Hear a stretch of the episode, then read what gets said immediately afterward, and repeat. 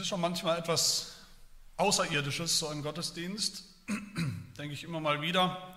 Wir kommen alle aus unserem eigenen Alltag mit Arbeit, Schule, was auch immer uns beschäftigt hat, vielleicht noch bis gestern Abend beschäftigt hat, dem Alltagstrott und dann kommen wir hierher. Und was hören wir? Wir hören von einem Wunder, einem echten Wunder, das passiert ist vor 2000 Jahren.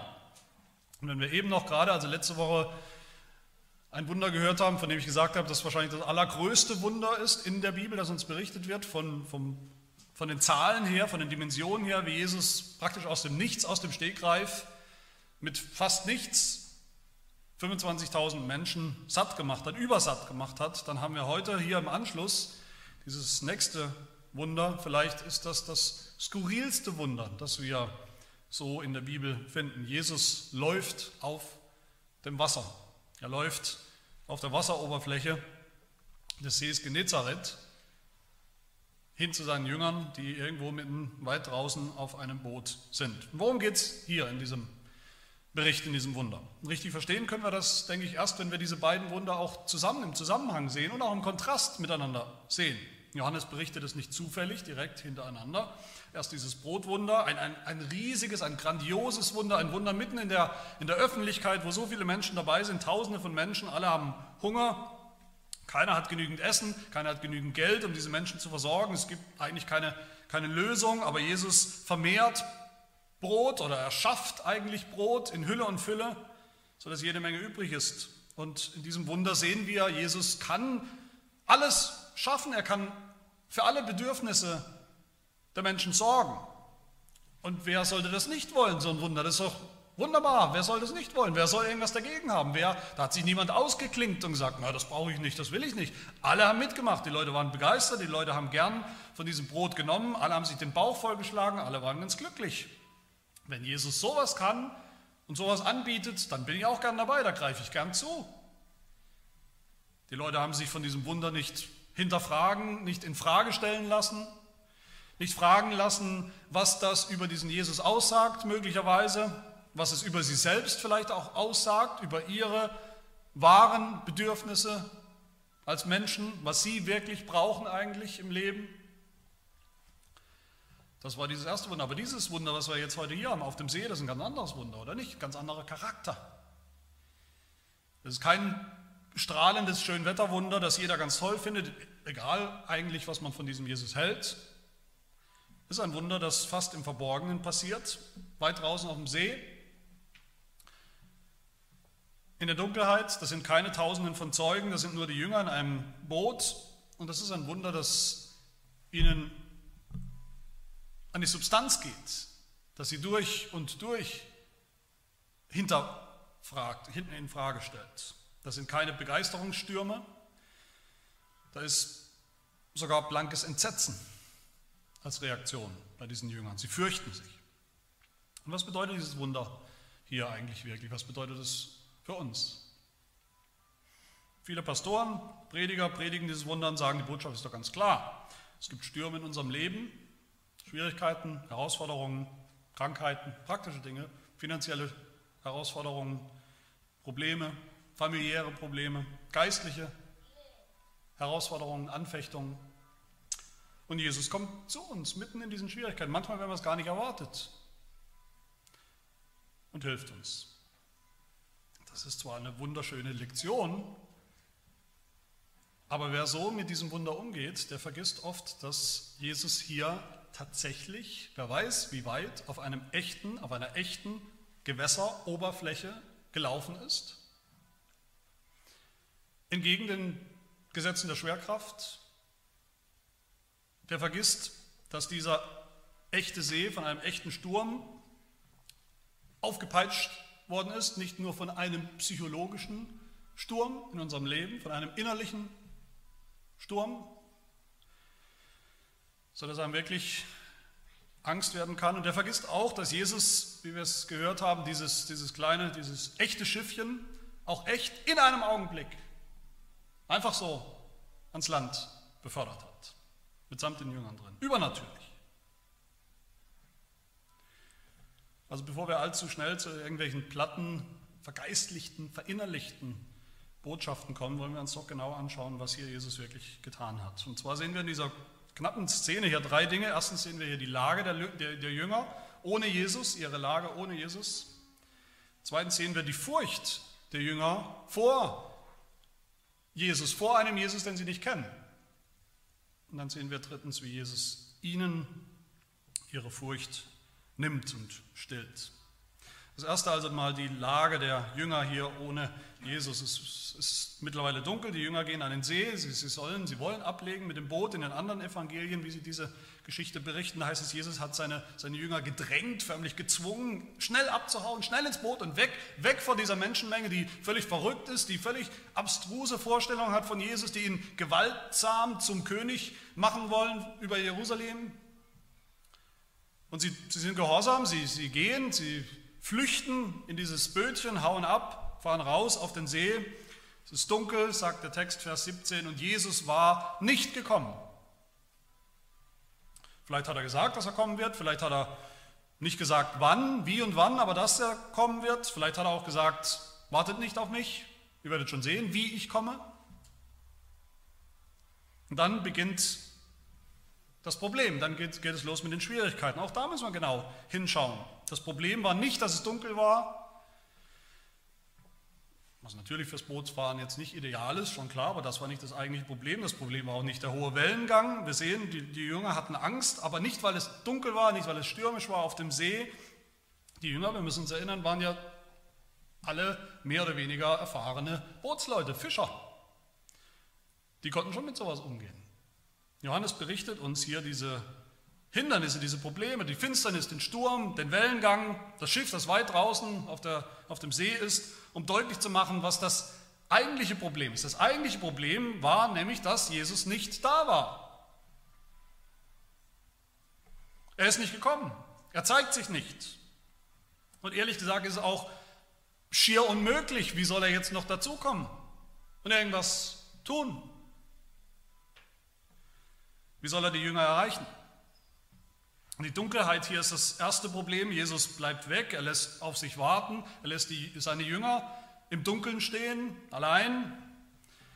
Dunkelheit, das ist zunächst mal ein Fakt, es war einfach dunkel, es war spät und, und dunkel, aber bei Johannes wissen wir in seinem Evangelium, dass solche Details auch immer eine tiefere Bedeutung haben.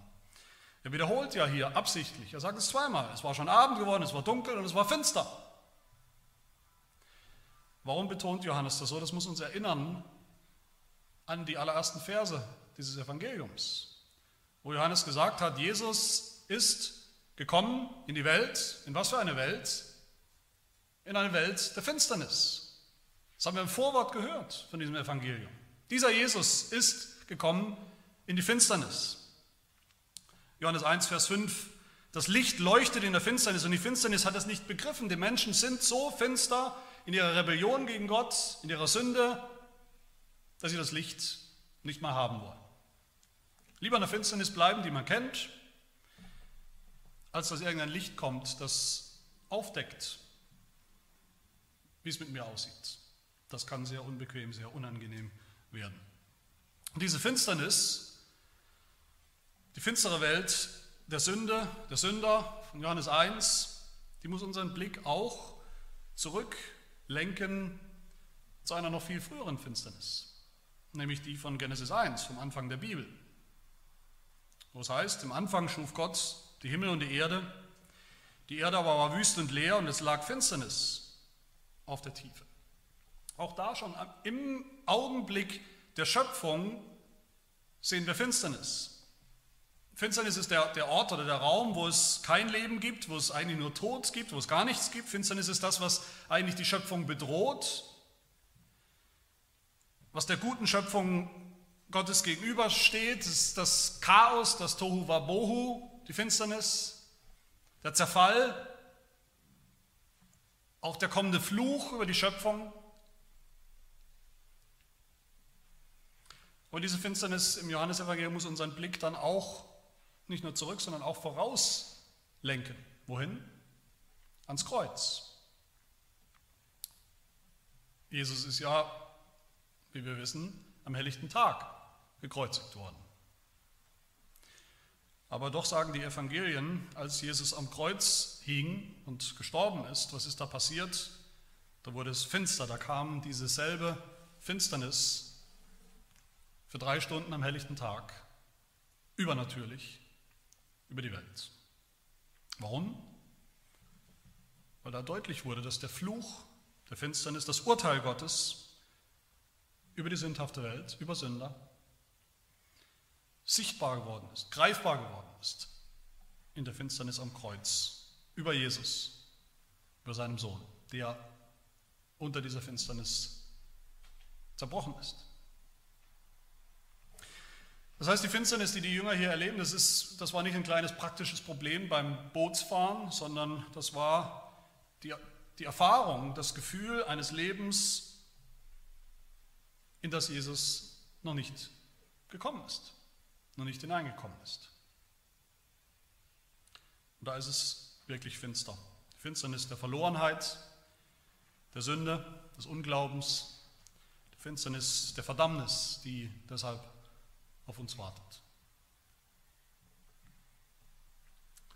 Die Jünger haben erlebt, wie es ist, allein zu sein, allein mit sich selbst, ohne Jesus, ohne Vergebung, ohne Licht, ohne Retter, und diese Finsternis beschreibt das Leben von allen Menschen. Die Jünger sind hier nicht zu unterscheiden von dem Rest der Welt. Dazu kommt noch das zweite Problem, nämlich das, das, stürmische Meer oder der stürmische See. Auch das ist natürlich zunächst mal einfach die tatsächliche Geografie, das See Genezareth, da ist das passiert, aber ich weiß nicht, ob euch das aufgefallen ist, auch in den vergangenen äh, Predigten in diesem ganzen Kapitel geht es immer wieder um Wasser, geht es immer wieder um den See oder das Meer, wie es sogar bezeichnet wird. Der See Genezareth ist eigentlich eine, ein, ein, ein, kleines Meer, es geht um sehr viel Wasser. Und auch das hat bei Johannes immer wieder eine, eine tiefere Bedeutung. Wenn Johannes vom Wasser redet, dann denkt er an die Schöpfung. Wie wir schon gehört haben, in, in, als Gott die Welt geschaffen hat am Anfang, in, in der ursprünglichen Schöpfung, da war ja auch nicht nur Finsternis das Problem, da gab es auch tiefes, gefährliches Wasser in der ersten Schöpfung. Genesis 1, die Erde war wüst und leer und es lag Finsternis auf der Tiefe und der Geist Gottes schwebte über den Wassern und, und Gott musste in diesen turbulenten Gewässern, in dieser Urflut erstmal Raum schaffen, Land schaffen, damit überhaupt irgendwo Leben entstehen kann. Sonst hätte es keins gegeben. Das Wasser im, im Schöpfungsbericht ist, ist eine eine absolute Bedrohung, eine Gefahr und da ist kein, kein Leben denkbar. Es ist das Wasser der, der Todesflut, die alles unter sich begräbt. Und, und hier dieser See, dieser stürmische See, Genezareth, auf dem die Jünger hier dümpeln, in ihrem Bötchen, das ist eine kleine Kopie von dieser Urflut der Schöpfung. Und das ist auch eine kleine Kopie, können wir sagen, von der Sintflut, mit der Gott die Welt zur Zeit Noahs bedroht hat und richten wollte und vernichten wollte, auslöschen wollte und es auch getan hat. Das heißt, auch dieser, dieser stürmische See hier, mit dem die Jünger zu tun haben, ist auch viel mehr als nur ein kleines praktisches Problem. Es ist auch, auch da, es ist die Wirklichkeit des Fluches der Flut, Gottes Flut gegen diese rebellische, gefallene, sündhafte Welt, die ihren Schöpfer ignoriert und seinen Messias nicht haben will.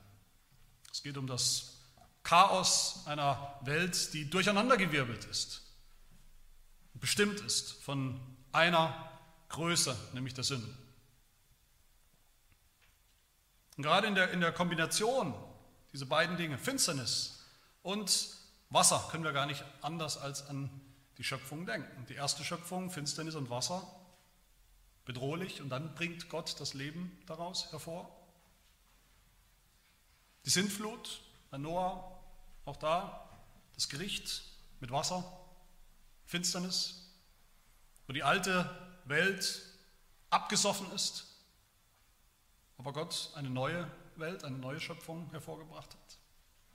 Wir müssen auch denken an den Exodus, den Auszug aus Ägypten, wo Gott die Ägypter hat ertrinken lassen im Wasser und sie gestraft hat mit der Plage der Finsternis, aber sein Volk hat er gerettet, durch dasselbe Wasser hindurch, durch das geteilte Meer hindurch, ins Licht geführt. Und so ist es auch bis zum Ende der Geschichte, bis zum Ende der Bibel. Auch in der Offenbarung sehen wir das in denselben Bildern. Das sehen wir auch am Ende, wird es beides geben. Wird es eine Finsternis geben, in der sich alle wiederfinden, wiederfinden werden, für immer wiederfinden werden in dieser Finsternis, die nicht an Jesus Christus glauben. Und wir sehen in der Offenbarung ein Meer am Ende. Ein Meer, in dem sich alle wiederfinden. Eine Flut, in der sich alle wiederfinden, die nicht an Jesus glauben. Das ist die Ausgangslage, die Lage der Jünger hier ohne Jesus. Aber dann kommt zweitens das eigentliche Wunder, um das es hier geht. Und da sehen wir was? Da sehen wir, die Jünger haben Angst. Das ist mein zweiter Punkt.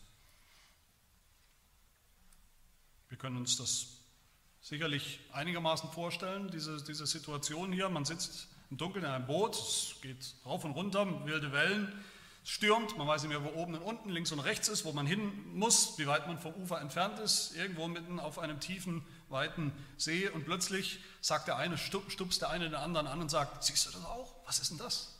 Was ist denn da los? Da läuft doch ein Mensch auf dem Wasser.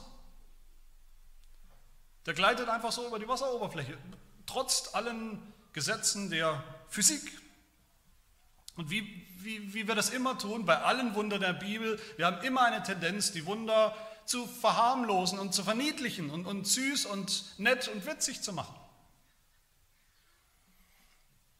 Vielleicht ist es uns auch peinlich manchmal bei all dem, was wir heute ja wissen, immerhin über die Oberflächenspannung von Wasser und was auch immer und die Unmöglichkeit, dass jemand darauf gehen kann. Aber hier sehen wir, wie es wirklich war. Den Jüngern ist es eiskalt den Buckel runtergelaufen als sie das gesehen haben. Es hat sie kaltes Grauen gepackt bei diesem Anblick. Sie fürchten sich, sie hatten regelrecht Panik, nicht wegen dem Seegang, nicht weil es dunkel war, nicht weil sie nicht wussten, wo sie sind, sondern weil da was völlig Undenkbares, völlig Unmögliches passiert ist, weil da ein Mensch auf dem Wasser herumspaziert, als wäre es nichts und jetzt auch noch sogar auf sie zukommt.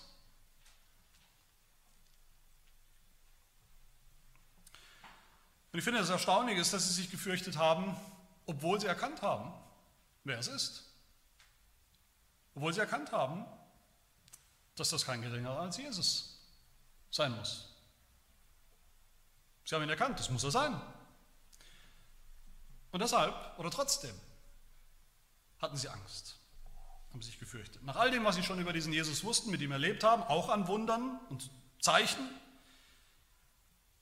haben sie sich gefürchtet vor ihm, haben sie sich gefürchtet in seiner Gegenwart, als er auf sie zukam. Die anderen Evangelien sagen, die Jünger haben zuerst gedacht, es sei ein Gespenst, das da rumläuft. Johannes sagt das nicht, aber wie auch immer, sie haben sich gefürchtet, weil sie nicht, nicht begriffen haben und nicht wussten, wer, wer ist das, wer ist dieser Jesus. Und ich denke, auch das ist nachvollziehbar, klar ist das nachvollziehbar, diese, diese Furcht. Sie ist nicht überraschend. Wer, wer von uns würde sich nicht fürchten, wenn er in dieser Situation wäre, gewesen wäre. Im Dunkeln auf einem stürmischen See, in einem ungemütlichen Boot, wenn plötzlich ein Mensch da draußen im Dunkeln kaum sichtbar über die Wasseroberfläche laufen würde. Das ist schon grausig, der Gedanke. Warum haben sie sich sogar noch gefürchtet, als sie Jesus erkannt haben? Ich denke, selbst das ist nachvollziehbar, auch wenn wir für diesen Jesus wirklich nicht mehr so viel Platz haben in unserem Denken. Wir haben auch diesen Jesus so verharmlost und verniedlicht, auch als Christen, dass wir ihn so gar nicht mehr kennen. Furcht vor Jesus, das wollen wir nicht mehr haben, das wollen wir nicht gelten lassen, das ist irgendwie altmodisch, hat man früher vielleicht mal geglaubt. In der Bibel ist das nicht so. In der Bibel sehen wir das interessanterweise immer wieder. Menschen reagieren auf das, was Jesus getan hat und gesagt hat, mit Furcht. Vor allem seine Wunder. Dass ein Mensch das kann, übers Wasser laufen. Was für ein Mensch muss das sein? Ist das überhaupt ein Mensch? Und wenn er das kann, was kann er dann noch alles? Was sagt das dann aus über ihn? Was sagt das aus über mich? In welcher Welt leben wir dann? In der Bibel sehen wir auch immer wieder, dass Menschen, wo sie Gott begegnet sind, in irgendeiner Form sichtbar, wie er sich zeigt, in Erscheinungen, in, in, auch in Engeln, in Wundern, dass Menschen eben Angst bekommen haben. Und das sollte auch so sein. Das sollte uns Angst machen. Die schiere Allmacht, die schiere Gewalt, die schiere Gegenwart Gottes des echten Gottes ihr in irgendeiner Form zu begegnen, in einer direkten, in einer, in einer sichtbaren Form zu begegnen, das ist nicht ganz nett, das ist nicht niedlich, das ist nicht schön. Das ist schon gar nicht witzig, das ist furchteinflößend. Das ist, wie Johannes es beschreibt in der Offenbarung, als er Jesus sieht, den Sohn Gottes, was tut er? Instinktiv, Offenbarung 1, das heißt, als ich ihn sah, fiel ich zu seinen Füßen nieder wie tot. Er starrt, er starrt vor Angst. Ist auch nachvollziehbar, diese Reaktion auf, auf dem Hintergrund dieser Probleme, dass die Jünger erkannt haben, eben, wer sie sind. Ohne Jesus, in Finsternis, in, in ihrer eigenen Schuld, unter dem Fluch Gottes, dass sie deshalb Angst bekommen, wenn das da Gott ist. Wenn der da, dieser Jesus, dem Wasser und dem Sturm gebietet, den Elementen trotzt, als, als wären sie gar nichts, weil er ihnen befehlen kann, weil er über sie verfügen kann, wie er es will, weil er sie ja gemacht hat, weil er mit ihnen tun kann, was er will, dass man dann auch Angst bekommt, was jetzt vielleicht gleich als nächstes passiert, auch das ist nachvollziehbar. Angst vor dem Schöpfer, der jetzt vielleicht auch zum Richter wird Sie hatten Angst, die Jünger, vor einem völlig unbekannten Jesus, der sich aber hier sehr eindrücklich vorstellt. Der so ganz anders ist als ein normaler Mensch, der ganz eindeutig der Schöpfer selbst ist, der Schöpfer des Wassers, der Schöpfer der Flut, der Gebieter über Licht und Finsternis. Und ich finde es gerade spannend, dass wir hier in diesem kleinen Wunder überhaupt keine einfache geistliche, platte Erklärung finden. Gar nichts. Die Dinge, die da passieren, passiert sind, sprechen einfach für sich. Ohne fromme Erklärung. Das Wunder, die Wirkung war eindeutig, das Zeichen war klar, die Jünger haben es sicherlich nie mehr vergessen, was sie da gesehen haben, miterlebt haben und was das sagt und zeigt über diesen Jesus. Er ist der Herr über die Gezeiten, der Herr über die Gewalten, der Herr über die Schöpfung, der Herr über Leben und Tod. Der Wasser zur Flut machen kann, zum Fluch oder zum Wasser, aus dem Leben entsteht. Der die Finsternis in Licht verwandeln kann. Der Schöpfer des Lebens oder der Richter, der verdammt in den Tod, ins Grab die Sünder, die wir alle sind. Und dann sehen wir drittens und letztens, wie Jesus kommt und wie er ihnen diese Furcht, diese berechtigte Furcht wegnimmt. Das ist mein letzter Punkt. Wenn, wenn, das, wenn es wirklich einen Menschen gab, diesen Menschen Jesus, der das kann, der völlig unabhängig von den Naturgesetzen übers Wasser laufen kann, völlig unbeeindruckt von Sturm und Wellengang, von Finsternis,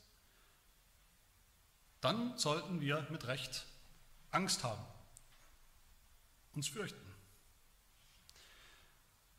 Wer so der nackten Gottheit, der schieren Gottheit Jesu begegnet, den muss das in Furcht und Schrecken versetzen. Als Sünder. Als Sünder müssen wir erkennen, dass wir da in Gefahr sind.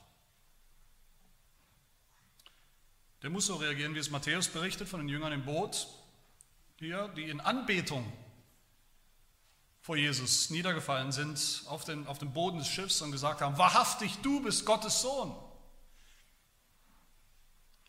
Wer so den heiligen Gott erkennt, in Jesus, der erkennt sich selbst auch als Sünder. Der muss reagieren wie Petrus in einem anderen Schiff, einem anderen Wunder, da wo Jesus bewirkt hat, dass, dass, dass die Jünger so viele Fische gefangen haben, dass das Schiff fast äh, gekentert ist. Und was tut Petrus, als er kennt, mit wem er es zu tun hat, mit welchem Jesus. Er fällt auf die Knie vor Jesus und sagt zu ihm, Herr, geh weg von mir. Geh weg von mir. Ich bin ein sündiger Mensch. Das ist normal. Das sollte die normale Reaktion sein. Die wir nur leider vergessen haben, weil wir diesen Jesus nicht so kennen, vielleicht nicht so wollen, weil wir nur noch den Kumpel Jesus kennen, den Menschen wie du und ich, aber nicht den ganzen, wahren, vollen Jesus, der den Elementen gebietet, der den Naturgesetzen trotzt, sie außer Kraft setzen kann, der das Schicksal der Welt in seiner Hand hat. Aber was tut Jesus? Was sagt Jesus? Er kommt und sagt zu ihnen, fürchtet euch nicht. Er verbietet ihnen die Angst, die Furcht. Er sagt, ja, ich bin furchteinflößend für euch, weil ihr nicht einordnen könnt, was das bedeutet, dass ich all das tun kann, was ich tue. Ja, ich bin furchteinflößend, weil ich derjenige bin, der den See Genezareth mit seinen Millionen von Kubikmetern von Wasser geschaffen hat und ich befehle dem Wasser, wie ich will und es gehorcht. Weil ich Stürme, Fluten über die Erde bringen kann, wie ich will. Aber ich sage euch, fürchtet euch nicht. Warum nicht? Was ist der Grund? Jesus sagt, weil ich bin. Ich bin. Auch dieses Wunder ist ein Zeichen, wir haben immer wieder gehört, ein Zeichen von dem, wer Jesus ist. Wenn Jesus hier sagt zu den Jüngern, fürchtet euch nicht, ich bin's, lenkt er seinen Blick, den Blick der Jünger ganz auf sich. Es geht nur um ihn. Er ist entscheidend, wer er wirklich ist, was sie von ihm halten, wer oder was sie glauben, dass er ist. Jesus lädt sie ein, zu glauben, dass er es ist, der gekommen ist, nicht um sie zu vernichten, sondern um sie zu retten. In diesem Sturm auf dem Meer.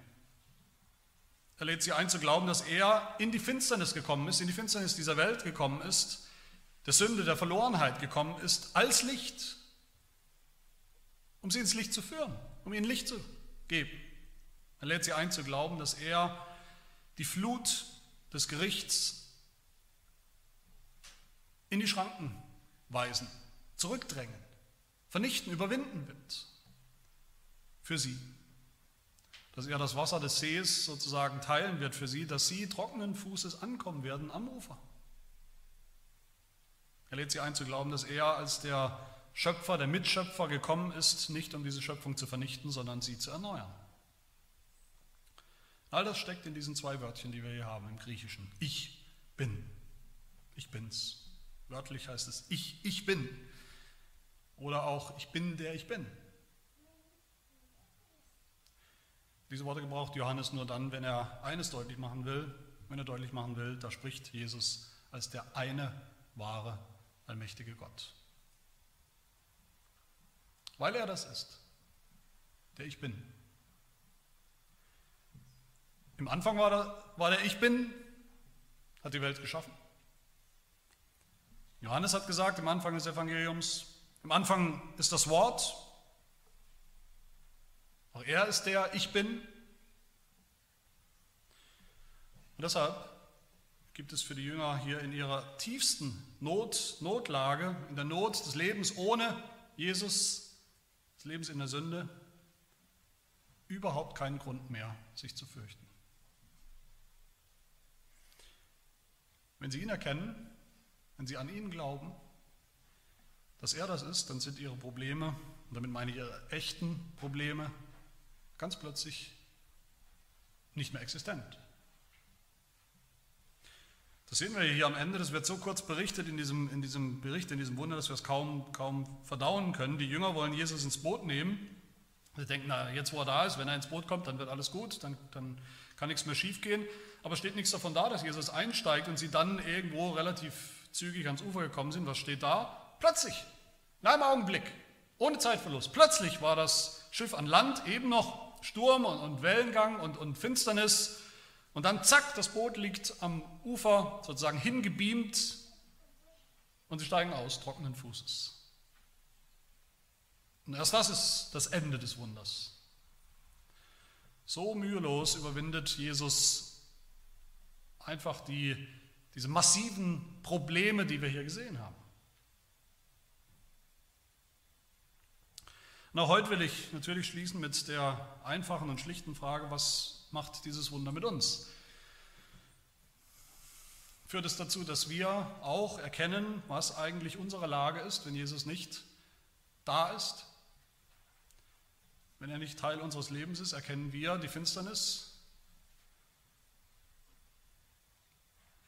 die Orientierungslosigkeit, die Auswegslosigkeit von einem Leben in der Sünde erkennen wir die Flut, die Sintflut, die anrollt, unterwegs ist, die wir verdient haben, jeder einzelne Mensch, jeder einzelne Sünder, von Gott, dem Schöpfer, dem heiligen Gott, erkennen wir, wie Jesus diese Flut selbst auf sich gezogen hat, selbst ausgekostet, selbst erlebt hat, die Flut des Zornes Gottes am Kreuz an unserer Stelle.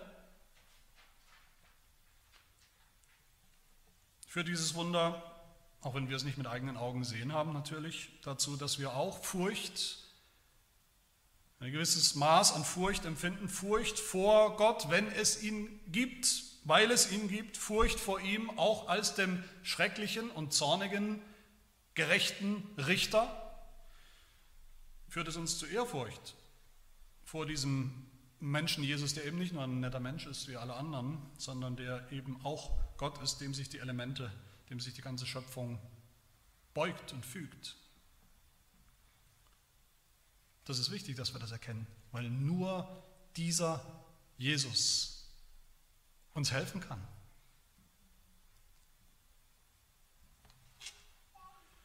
Finden wir vielleicht die Wunder ganz cool, die wir sehen in der Bibel, vor allem das Brotwunder fanden wir vielleicht ganz toll, wie Jesus satt machen kann, kommen wir zu Jesus weil wir das toll finden, dass er das kann, dass er unsere Bedürfnisse stillen kann. Kommen wir nur deshalb zu ihm, wie Jesus das der, der, der Menschenmenge ja hier unterstellt. Er sagt zu ihnen, ihr kommt nur deshalb. Bedürfnisse stellen. Aber nicht, weil ihr irgendwas erkennt über mich. Das Zeichen. Fangen wir an, irgendwelche komischen Ausreden zu finden für dieses Wunder?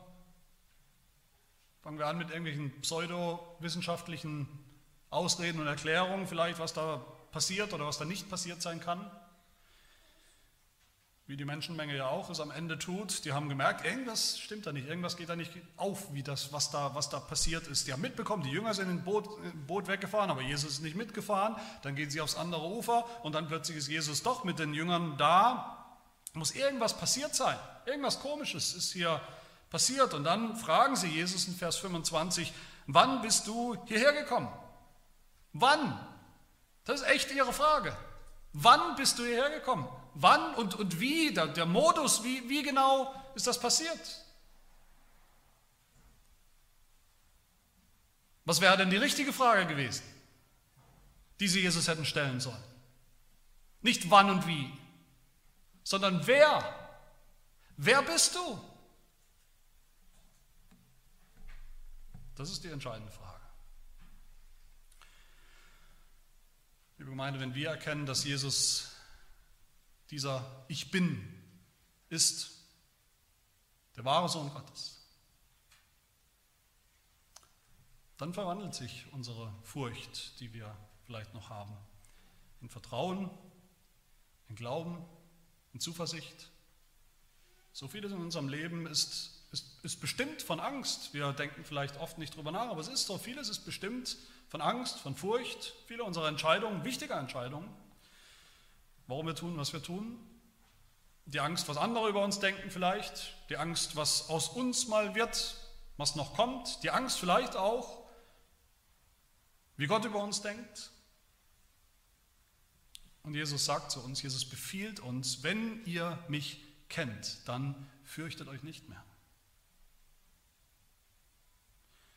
Wenn wir ihn erkennen, wie er wirklich ist, dann verwandelt sich die Finsternis unseres Lebens in Sünde, in Licht. Dann verwandelt sich die Flut des Gerichts in das Wasser des Lebens und schenkt uns Jesus neues Leben. Aus diesem Wasser. Wie wir es übrigens ja auch in der Taufe sehen, in der Taufe bekennen und uns erinnern. Die Taufe ist nichts anderes. Die Taufe ist eine Erinnerung an die Flut, Gottes Zorn über uns als Sünder, die Flut, die aber Jesus gestillt hat am Kreuz, sodass das Wasser der Taufe jetzt ein, ein, ein stiller See ist, ein Wasser aus dem Leben kommt, neues Leben. Lasst uns glauben, meine Lieben, dass Jesus dieser ist, dieser Ich bin, der all das kann, der bereit ist, all das zu tun an uns in unserem Leben, in allen Stürmen. Amen. Wir beten. Herr, wir danken dir für dieses, diesen Bericht, dieses Zeugnis, dieses Wunder, das Jesus getan hat, das uns so fremd ist, und das uns doch zeigt, was wir am allerdringendsten brauchen, nämlich einen Erlöser, der nicht nur selbst diese Schöpfung ins Leben gerufen hat, sondern der auch diese, diese gefallene Schöpfung völlig umkrempeln, umgestalten, erneuern kann und wird. Ein Erlöser, der unsere Finsternis sieht, die Finsternis der Sünde, der sie kennt, der in sie hineinkommt der sie ertragen hat, der sie auf sich genommen hat, um Licht zu bringen. Ein Erlöser, der die, die Sturmflut, die Sintflut des Zornes Gottes auf sich genommen hat, damit wir nicht darin umkommen, sondern leben können mit Gott. Herr, wir danken dir, dass wir hier unseren Herrn Jesus Christus sehen in aller Herrlichkeit, dass wir ihn sehen, wie er alles Feindselige, alles Widrige, alle unsere Feinde, die Sünde, alles weggenommen hat von uns und wie er dieses Meer dieses wütende Meer gestillt hat, sodass es jetzt da liegt, wie ein See aus Kristall, schön, glänzend, und er darüber thront, ein für allemal, von seinem göttlichen Himmelsthron. Hilf uns, unseren Herzen, unseren ungläubigen Herzen, dass wir ihn wirklich so erkennen, so vertrauen, so anvertrauen, uns nicht mehr fürchten, sondern ihm ganz hingeben, dem ich bin. Amen.